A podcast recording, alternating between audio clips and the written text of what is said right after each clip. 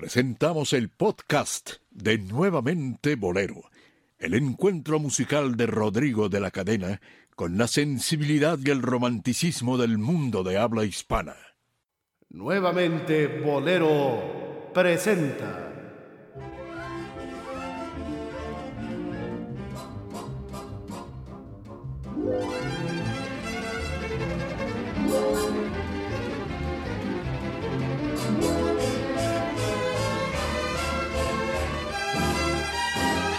A los bohemios necios.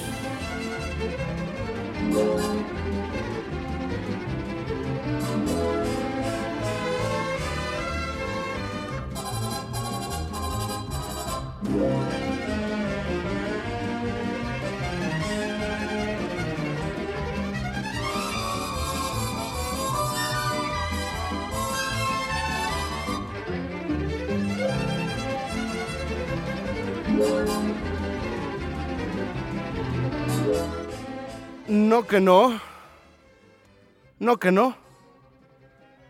La famosa ley hegeliana de la negación de la negación. Aquí estamos, gentiles amigos, bohemios queridos, bien hallados. Seguro estamos de que bien sintonizados. Al aire probablemente para, para un público más reducido del que, del que estábamos hace algunos años cuando nos repetían las, las antenas de la frecuencia Radio 13 en otros estados de la República. Eh, y perdónenme porque la expresión es un poco tramposa porque este programa no tiene no tiene público. Somos una gran sala en donde todos somos protagonistas, en donde todos están en la escena.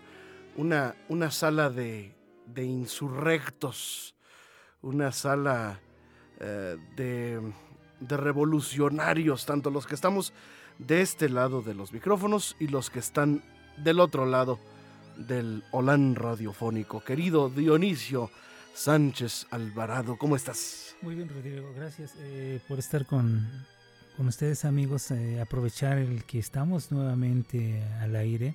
Literalmente estamos al aire. Estamos en la nube. Estamos llevándole a usted esta emisión eh, con cosas, con temas que no se habían tratado. Hay más libertad. para el público selecto que tiene este programa, esta emisión ya con tanta tradición. Y en verdad es un gusto realizar esta, esta aventura, como decían los clásicos, esta aventura radiofónica. De manera José Alfrediana, te diría que tú y las nubes me tienen loco. ¿Cómo estás, Dionisio? Muy bien. Muy bien. Eh, aquí de este lado y espero que tú también te encuentres bien, al igual que nuestra eh, gentil y conocedora audiencia, que por cierto cada día pues nos contesta eh, más, está más interactiva y bueno, agradezco muchísimo también a, a mi amigo Mario Bolaños, a Cristian Goodma de Channel Music, que hacen favor también de retransmitir esta emisión en las redes eh, sociales como Facebook. Sin embargo, usted sabe que puede compartir este programa a quien más confianza le tenga. Y vámonos a lo que, a lo que vamos, mi querido Dionisio. Hoy tenemos un programa especial como todos, eh, porque siempre tenemos un tópico variado, diferente eh, tema que, que hemos elegido. Y en esta ocasión creo que queda muy muy ad hoc el, eh, la temática del programa y la temática eh, que abordaremos en, esta ocasión. Y tenemos un invitado que es Omar Carmona X. Tú lo conoces, Dionisio. Sí, claro. Sí, lo sigo constantemente también por las redes sociales. A propósito de las redes sociales y de cómo se transmite ahora este programa, me platicaba, me decía Héctor Martínez Serrano, eh, si tú no te preocupes, por la gente que te está escuchando. Eh, porque no sabes si te están escuchando dos o tres o te están escuchando 50 mil personas. lo último que debes hacer es preocuparte por cuántos hay ahí. Algo que sí nos damos cuenta, y lo mencionó por eh, Omar, es de quién te sigue, quién no te sigue, cuando ves tú en tus publicaciones visto por 15, reproducido 20 veces, 50 eh, likes, ahí sí te das cuenta en realidad que te están viendo, te están escuchando, te están leyendo, te están criticando. Pero a ti ¿eh? te siguen muchos, yo tengo dos, tres. Pues bueno, no tengo la culpa. pero, pero bueno, en el caso de Omar, claro que lo conozco. ¿Por qué? Porque de pronto me hace saber lo que va a pasar o que sucedió en el programa del ABC de la Bohemia, ¿no? y, así no me dan así no me dan ganas de que me lleve al cine de, oye, vamos a ver una vamos a ver la Guerra de las Galaxias, ¿te va a contar? ¿Te va a pues me va a contar el final. claro que lo sigo. Y, eso, bueno, es importante, fíjate, Rodrigo, Omar, es importante las redes sociales ahora. ¿Por qué? Porque nos damos cuenta en realidad de lo que está sucediendo con los programas, con los videos, con todo lo que se está haciendo en la actualidad, cosa que antes no sucedía.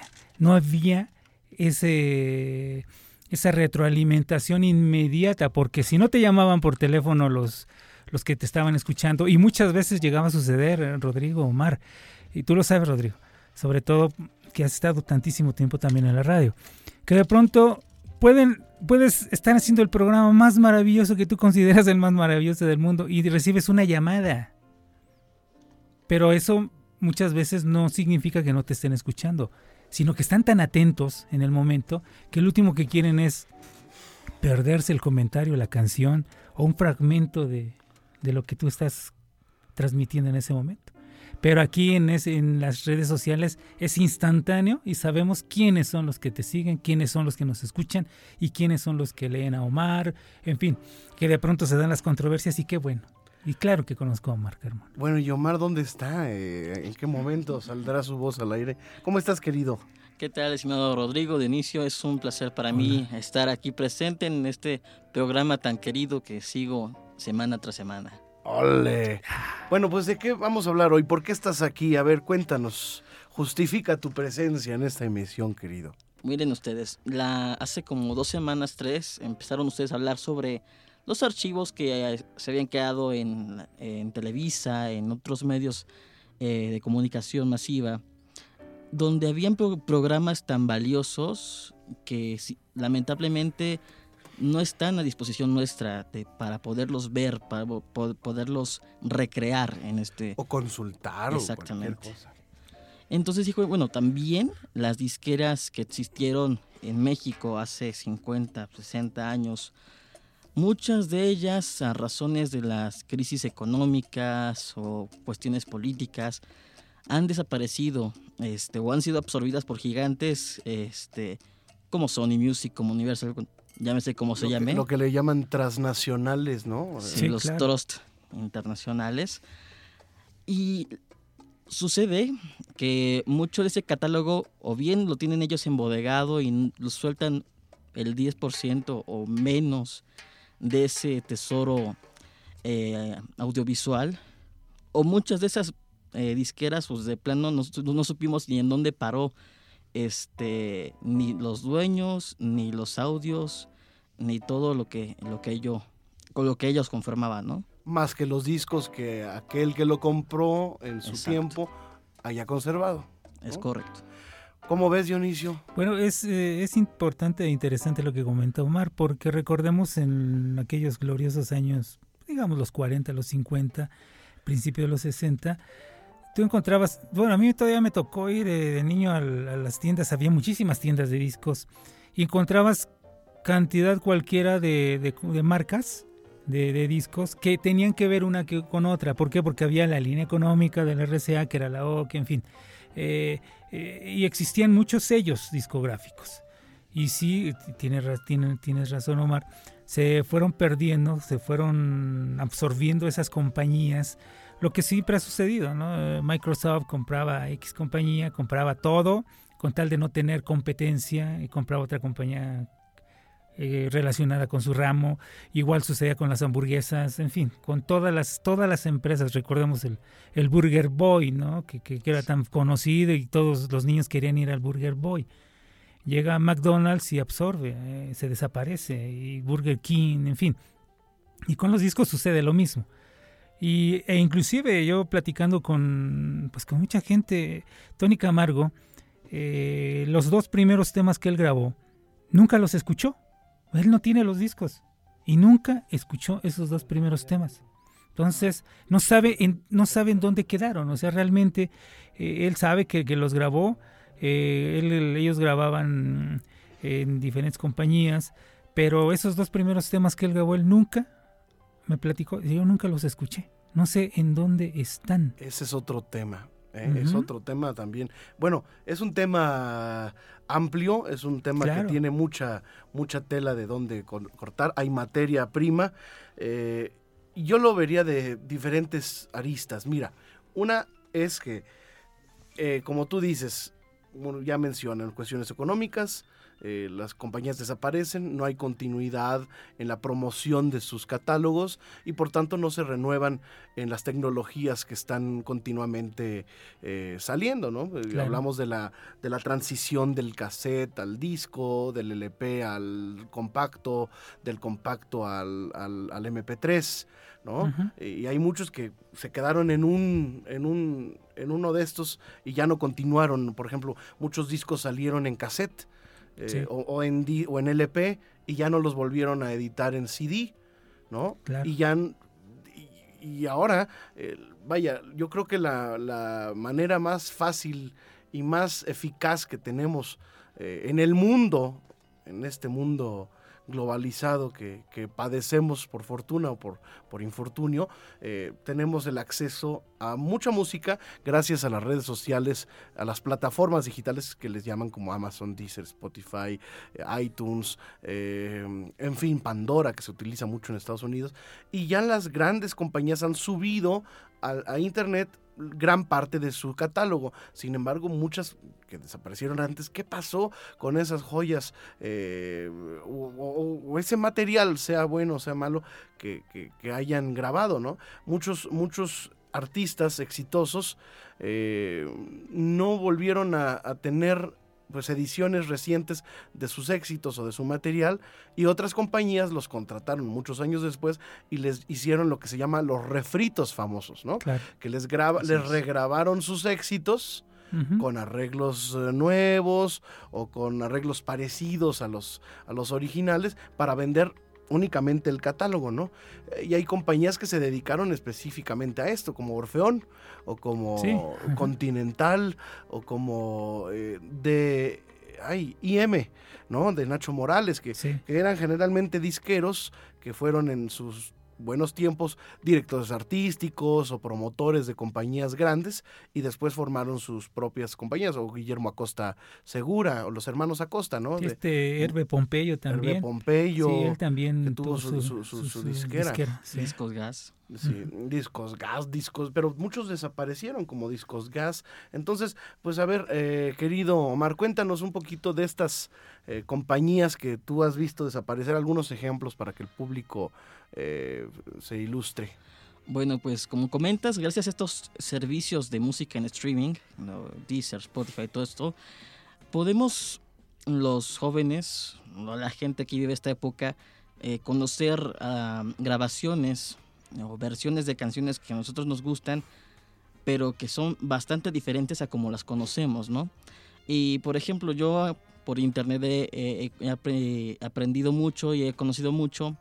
Y por mencionarte un ejemplo, eh, lo que hizo un cantante que en aquel entonces, en su momento de auge, fue llamado el señor del bolero ranchero, a la par de Javier Solís, este, Jorge Valente, después de que sale de Sony Music, bueno, en aquel entonces Columbia, eh, se va a grabar a discos Reds, por ejemplo, se va a grabar que en aquel entonces eh, estaba dirigido por Rigoberto Alfaro, que también fue director del Mariachi Vargas.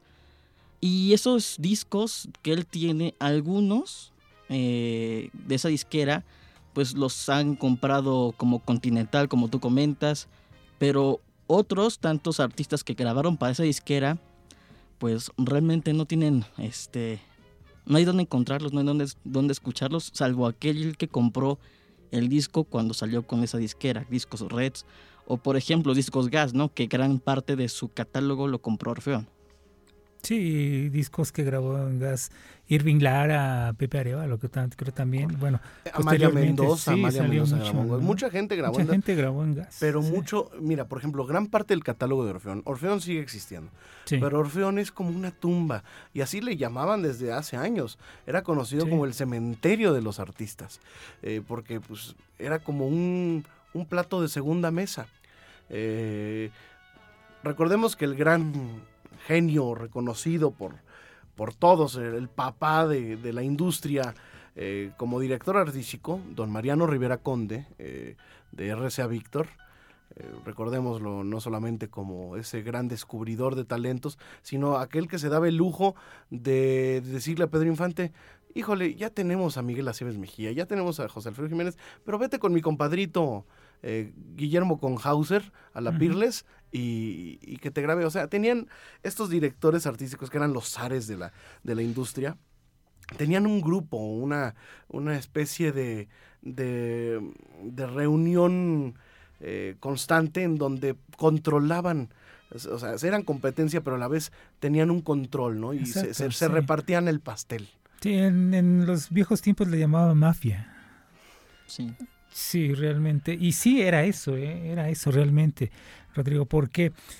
Pero, ah, bueno, independientemente de los grupos que se hayan realizado, de esas reuniones, en estas compañías, Orfeón llegó a tener y sacar grabaciones, unas maravillas de- del grupo, eh, de otros grupos puertorriqueños, entre ellos el Gran Combo, en donde vendían versiones, primeras versiones de las regrabaciones que ellos hicieron, el Gran Combo en este caso que menciono, 20 años después.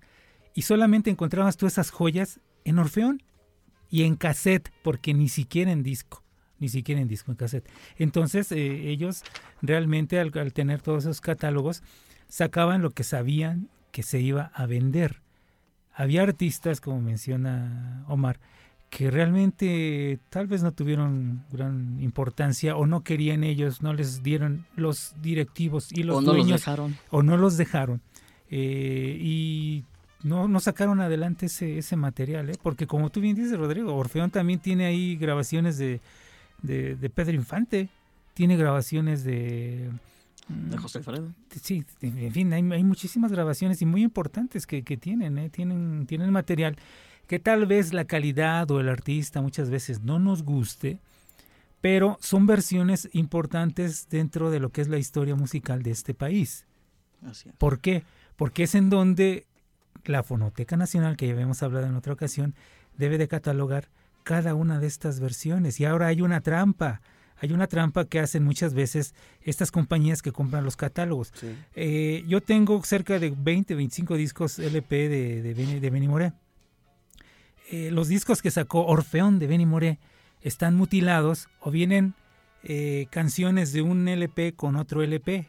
O sea, es una recopilación de dos o tres Que LPs. hicieron un relajo. Y te ponen una Tan- portada Tan, tan bonitos que era escuchar un Sí. disco porque er- eran conceptuales. conceptuales, Eh, exacto. Ya de repente en esas recopilaciones que sacan, pues de repente escuchas una canción que, que tenía un, un contexto Exacto. eh, fantástico, artísticamente, y después te pasan una, la bamba, ¿no? Este, O algo que no tenga nada que ver. Perdón, que te No, interrumpa. no, no, sí. Y, y entonces estas, estas, estas disqueras ha- han hecho esto. E inclusive en internet, eh, entre los grandes coleccionistas, hay algo que sucede.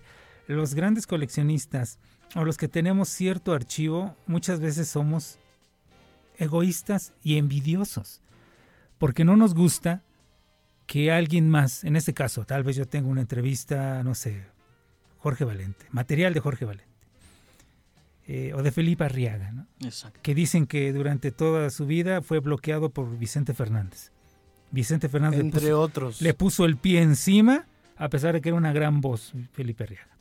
Yo tengo tal vez así un ejemplo, que yo tuviera material de Felipe Arriaga, un disco que Omar está buscando con 10 canciones. Omar me lo pide y yo te, sí, como no te lo grabo, Omar, y le doy 9. y eso hacen las compañías ahora con ese material ¿eh? que, que- que compraron, con esos archivos. No te dan todo, todo el material. De hecho, ahorita que com- comentas a Vicente Fernández, una de las grabaciones que más atesora Orfeón, yo estoy seguro de que la tienen completa, es el primer disco y el único disco que sacó Vicente con Orfeón. En ese disco venían canciones como el bolero Uno Más, como este El Hombre Sin Precio, que luego grabó por ahí otro artista en Mozart. Y de ese disco que grabó, de ese LP que se llama El fabuloso Vicente Fernández, me acuerdo bien cómo es la portada, son 12 temas y de los cuales nada más 4 han salido al público este, de manera eh, pues inapropiada porque lo meten en, en, en, cosas que nada que ver, ¿no? O sea, lo meten en, en discos donde meten de artistas de banda, artistas tropicales, artistas de... Sí, sí. Y es, y es algo muy valioso, ¿no? Porque pues son las primeras grabaciones de un artista que pues a lo mejor a muchos no les gustará, pero pues ha sido uno de los más trascendentes en México, ¿no? Y, y así que, con muchos. Sí, y es que todo, Rodrigo Omar, lo sabemos, lo sabemos. ¿Qué es esto? Es un negocio. Exacto. Entonces, tú, Omar Carmona, vas a comprar ese disco, aunque vengan eh, Julián Álvarez y quien quieras en ese disco, nada más por obtener esa canción. Así es. Pero debes de estar consciente que nunca vas a tener las 10 o 12 canciones que, que tengan ellos en Orfeón. Nunca te las van a dar. Porque, porque es un negocio y para eso compraron ese archivo y les va a estar dando dinero cada vez que saquen una, saquen una canción y los coleccionistas van a ir sobre ese material. Entonces es un negocio, el comprar esos archivos es un negocio. ¿En dónde están? Estoy seguro que la mayoría están en un buen resguardo. Otras partes de, de esos archivos pues están en, ya han sido vendidos en Tepito, en la Lagunilla. Luego Marco Salazar, eh, con quien hacía yo programas en Radio Red y en otras, otras, otras estaciones hemos hecho colaboraciones, hicimos colaboraciones. Él tiene matrices de discos de la RCA, tiene matrices de discos de la Peerless y hay coleccionistas en la Lagunilla, en Tepito, que tienen en sus archivos las matrices de esos discos. Entonces dices, como mencionaba Rodrigo, a quien tiene el disco, como menciona Omar, quien tiene el disco pues es la joya porque la tiene, la joya de la corona. Pero hay quien tiene la matriz con la que puede hacer la cantidad de discos que quiera. Claro. Yo, por ejemplo, aquí en mi, en mi computadora, en, que es donde almaceno toda la música, conforme me iba llegando, hace unos años lo dejé de hacer, no por otra cosa, sino por falta de tiempo. Pero todos los discos que llegaban a mis manos, yo los pasaba a digital, fueran... Eh, fueran piratas o donde los hallara Sí, yo. sí, y sí. Lo, lo digo así porque lo confieso, porque hay, vaya, difícilmente te encuentras con un buen disco en mix-up, ¿no? O sea, es puro, puro, puro, puro cagadero. O sea, no hay, no hay nada eh, fuera de lo, de lo, de lo convencional, ¿no? Este, y, y bueno, aquí por ejemplo yo tengo grabaciones que sacó RCA Víctor, estoy hablando de catálogos importantes que no han vuelto a sacar y que ya no están, que no están en internet, ¿no? Y que los tienen, pero ¿quién es el que decide qué va a la, qué se sube a internet, qué no se sube? Eh, se me hace injusto. Se me hace injusto Dionisio porque no, por ejemplo, yo aquí tengo grabaciones de, de los de autores eh, fabulosos cantando sus propias Ah, canciones claro. eh, grabaciones de Agustín Lara que no existen, que grabó en Pirles en RCA, el, el propio Coqui Navarro, ¿no? Que, que canta Te amaré toda la vida, una de sus canciones. Es una versión riquísima y que nada más la tengo yo aquí, ¿no? Y a la hora que la quieres buscar en internet o la quieres comprar o descargar, es imposible. Sí, y lo que yo te platicaba, Rodrigo, disculpa, eh, eh, el- en una de tantas emisiones, yo tengo, tengo la fortuna de, de haber sido amigo del compositor Oreste Santos, compositor cubano, de Señora, te llaman Señora, en fin, él me, él me dio en la mano dos cassettes con sus últimas composiciones cantadas por él.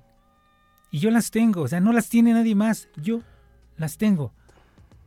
Entonces, ese material, como tú dices, eh, sé que poco a poco hay que irlo digitalizando, vamos a ir, a- ir subiendo cosas y les vamos a ir dando, ¿no? Para que lo, lo tengamos. Sí, porque en este programa no nada más criticamos. En este programa tenemos una propuesta. Eh, y la propuesta que yo les hago, los exhorto, queridos amigos, no solamente a quienes eh, tengo aquí, que estoy viendo a mi querido María Dionisio, sino a quienes nos escuchan. Debe de haber pues personas que tengan eh, en su haber verdaderas joyas del arte lírico. Entonces yo quisiera invitarles a que subamos este catálogo mínimamente a YouTube. Claro. Porque ya cuando menos tendremos una referencia. En YouTube hay muchas canciones que no hay en, en, en, iTunes o en Deezer o en, en, Amazon o en Apple Music. ¿no?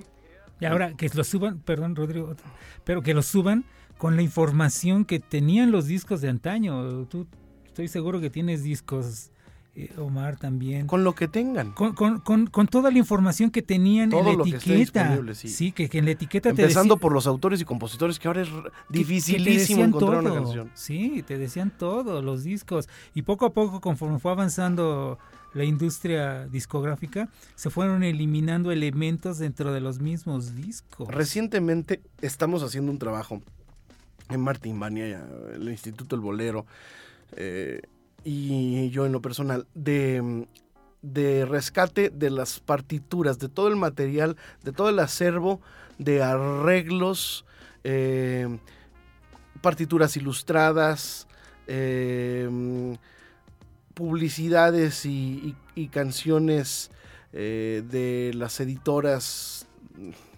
desde Hermanos Márquez, Eddie Musa, FAM, EMI, eh, Warner Chappell, eh, en fin, todas las, las, editoras y promotoras de música de, aquel entonces que difundían el catálogo de sus autores. comandadas por personalidades como Luis Martínez Serrano, por ejemplo, ¿no? que fue director de la, de la FAM.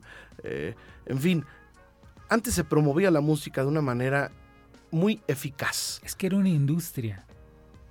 Y ahora como que ya se olvidaron que eso es una industria, que es un negocio. Sucedió en Cuba, Rodrigo, sucedió en Cuba, Omar. A la, a la, yo tengo en la, yo tengo en mi archivo cintas que me, mandaron, eh, las sacaron de Cuba, en donde vienen canciones con el conjunto Casino, que hay algunas hay algunos temas que no no no, no aparecen en, discos del conjunto Casino con Roberto Faz, Roberto Espi. Y están nada más en cinta. Yo las yo las a mí me las trajeron.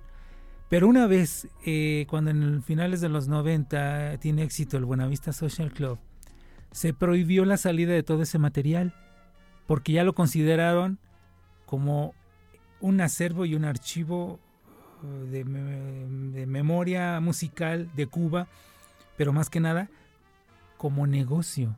Y se dieron cuenta que tenían en las manos un gran catálogo de que música, de compositores, de artistas que podían explotar y vender. Y entonces se está vendiendo muy bien, la, se vendió y se sigue vendiendo muy bien la música cubana en todo el mundo. Y ya no dejaron salir muchísimas de esas cintas. Yo, yo tengo algunas, yo tengo algunas que a mí me las trajeron. Pero entonces en México como que ya no quieren hacer ese, levantar esa industria. pero o hay, o hay, perdón, hay cierta ignorancia también de los posibles herederos de esos. Y hay miedo por los derechos de autor ah, también. claro. A veces dices, es que me lo... Y sí pasa, que te lo bajan o te, los, te lo sacan de, del aire, ¿no? incluso en Facebook, si haces una transmisión y pones un disco, se corta la transmisión porque automáticamente ya reconoce Facebook o la plataforma en donde estás transmitiendo que estás utilizando música que está registrada. Entonces se corta la transmisión. ¿No? Porque hay que pagar derechos. Entonces, eh, vaya, vaya que es complicado. Sin embargo, estoy seguro que lo que no está en Internet, no, tengo la, la certeza, lo que no está en Internet no, no, no te genera este, este reconocimiento, digamos, digital, que tú pones un, una cosa que se llama Shazam, que es una aplicación del, teléfono, y eso escucha lo que está, la música de fondo, de donde estés, y te dice qué canción y qué intérprete y qué disco. este, cuando está registrado, cuando está subido a internet. Si no está subido a una plataforma, eh, cual fuera que esta, esta sea, no la reconoce aunque sea una grabación muy famosa o aunque haya sido de un disco, en fin. Entonces, Soundhound, Shazam, todas estas aplicaciones te, identifican y, es un sistema que me gustaría que alguien que conociera de este tema nos explicara. ¿Cómo le hacen, no? ¿Cómo le hacen para que nada más con unos cuantos segundos que, escuche, luego luego te sale inmediatamente qué canción y de qué disco, cuando ese proceso te podía tardar años, te podía llevar años, Omar. Sí, y también sabes lo que pasa, Eh, sobre todo en los eh, servicios de Deezer, de música en, en streaming, que a veces, y me, pasó, me ha pasado, por ejemplo, discos como Señor Bolero con José Feliciano, por ejemplo, este, lo suben completo primero y luego restringen las canciones. Entonces, lo que subieron ya no lo puede escuchar uno, porque por, por cuestiones de derechos de autor en este país. Entonces, lo Ah, que sí, en- primero lo, si no lo, lo compraste y luego lo bajan. Exactamente. entonces dices, qué bueno que lo compré porque ya lo quitaron. Exactamente.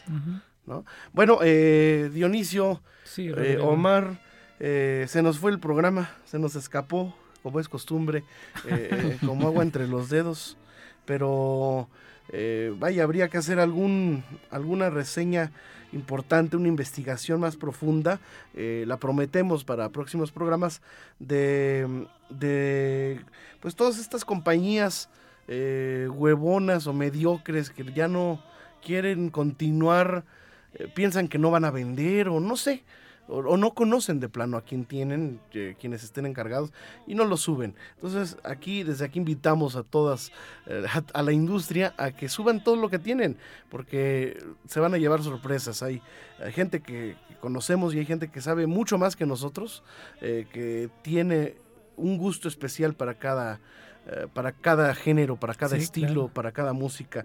Eh, eh, si se extinguieron, ya dices tú, Rex, Vic, que era una filial de, de, de RCA, o la propia Musart, hasta el edificio tiraron, eh, Cronos, Pirles, eh, o- Sonomets. Sonome- Fonomex también, Sí.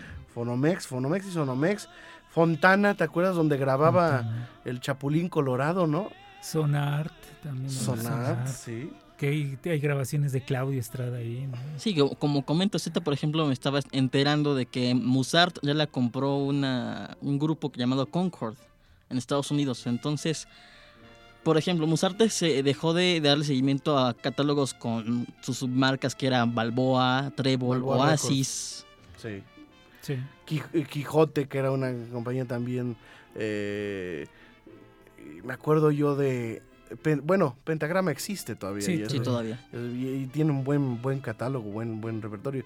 Sí, pero, ¿qué pasará después? Esperemos que, pues que ya esa música se quede arriba y ya nadie la baje, ya, ya se queden ahí para siempre, ¿no?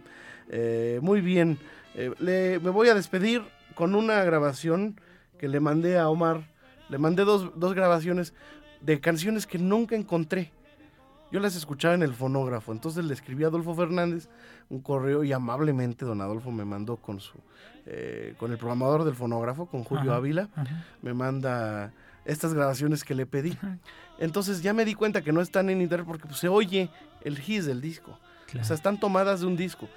Bien digitalizadas, pero pues se escucha que la sacaron de un disco. Hay veces que Sí. por más que quieras, no le vas a poder quitar ese, No, ya ese no, ya sello no, ya no se a- los- a discos. Entonces, Es una grabación eh, fantástica. Tengo dos, una de Enrique Cáceres cantando El Andariego y otra de Fernando Fernández cantando Inolvidable. No están en Ah. ningún lado, pero las vamos a poner aquí, alguna para, para despedirnos. Y, y me gustaría eh, destacar otros discos. Por ejemplo, yo tengo un disco que se llama César Portillo de la Luz en la Intimidad. Ese disco no está en ninguna parte, más que los que lo compraron. Es una compañía cubana. Imagínate que nada más hizo mil discos, mil ejemplares. Entonces, quien tiene uno es afortunado. Yo tengo la fortuna de que eh, Felipe Valdés, que, que fue mi, que es mi guitarrista, me regalara una copia y, y ahora lo tengo. Pero es un disco precioso, donde él está en un show en vivo. Sí. Y, y ¿Es va... el donde habla que de su cumpleaños y- o es otro? Sí, ese, Ese. ese. Ese me lo pasaron pirateado en cassette. Ah, Me bueno. lo trajo un cubano. Eh, Ese disco lo tengo yo. Ajá. Ya, pero yo ya lo tengo en ya CD. tienes en CD. Y se escucha perfecto. Sí, sí. Entonces es un disco maravilloso. O este. eh, o cosas que del propio Agustín Lara yo tengo mucho. Sí, claro. Eh, No sé por qué, ¿verdad? No, no sé. No, le, no le No encuentro caso, pero... ¿Quién sabe? ¿Quién sabe? Bueno, ¿te parece que nos despidamos escuchando? ¿Cuál quieres? Eh, escoge tú, Omar. Yo creo que inolvidable. Inolvidable, órale. Eh, Sí. Dionisio, muchas gracias. No, a ti, Rodrigo Omar, gracias también. ¿eh? Omar Martínez, no, Omar Martínez. Omar Carmona. Omar Carmona, eh. Gracias por la invitación, muchas gracias. Reviviste aquí con nosotros, querido Omar Martínez. Te mandamos un abrazo. Saludos. Muy bien. Eh, bueno, pues aquí está. Escucharemos la versión de em, Fernando Fernández cantando Inolvidable. Es un arreglo eh, de los años 70. Se escucha sobre todo en el bajo y en la guitarra eléctrica que le imprimen un sello muy característico de, de la época. Para mí una de las grandes versiones de Inolvidable. Yo creo que es mi favorita. Y mira que está la de Tito Rodríguez, que es una maravilla, ¿eh? Pero bueno, vamos a escucharla al crooner de México, Fernando Fernández. Adelante.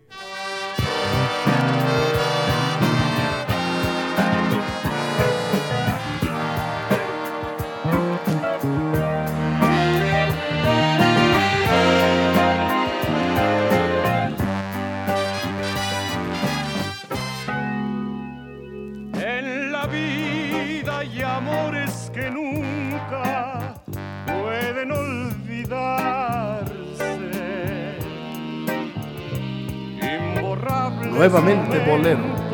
Que siempre guarda el corazón, porque aquello que un día nos hizo llorar de alegría, no es posible que hoy pueda olvidarse con un nuevo amor.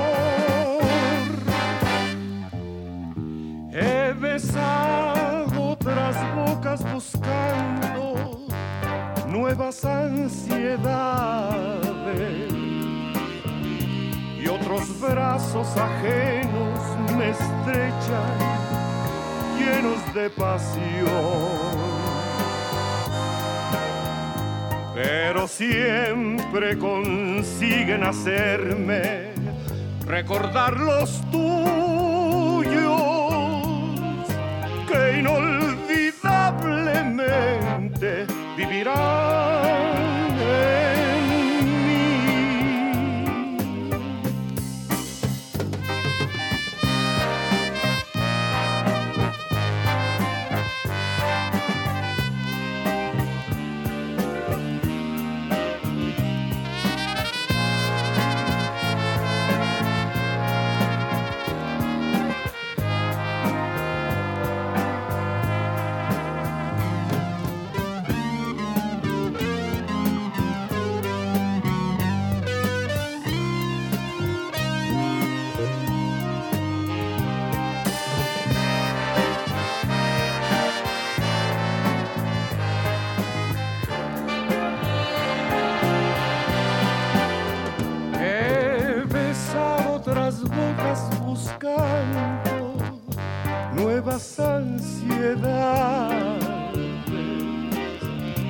otros brazos ajenos me estrechan llenos de pasión.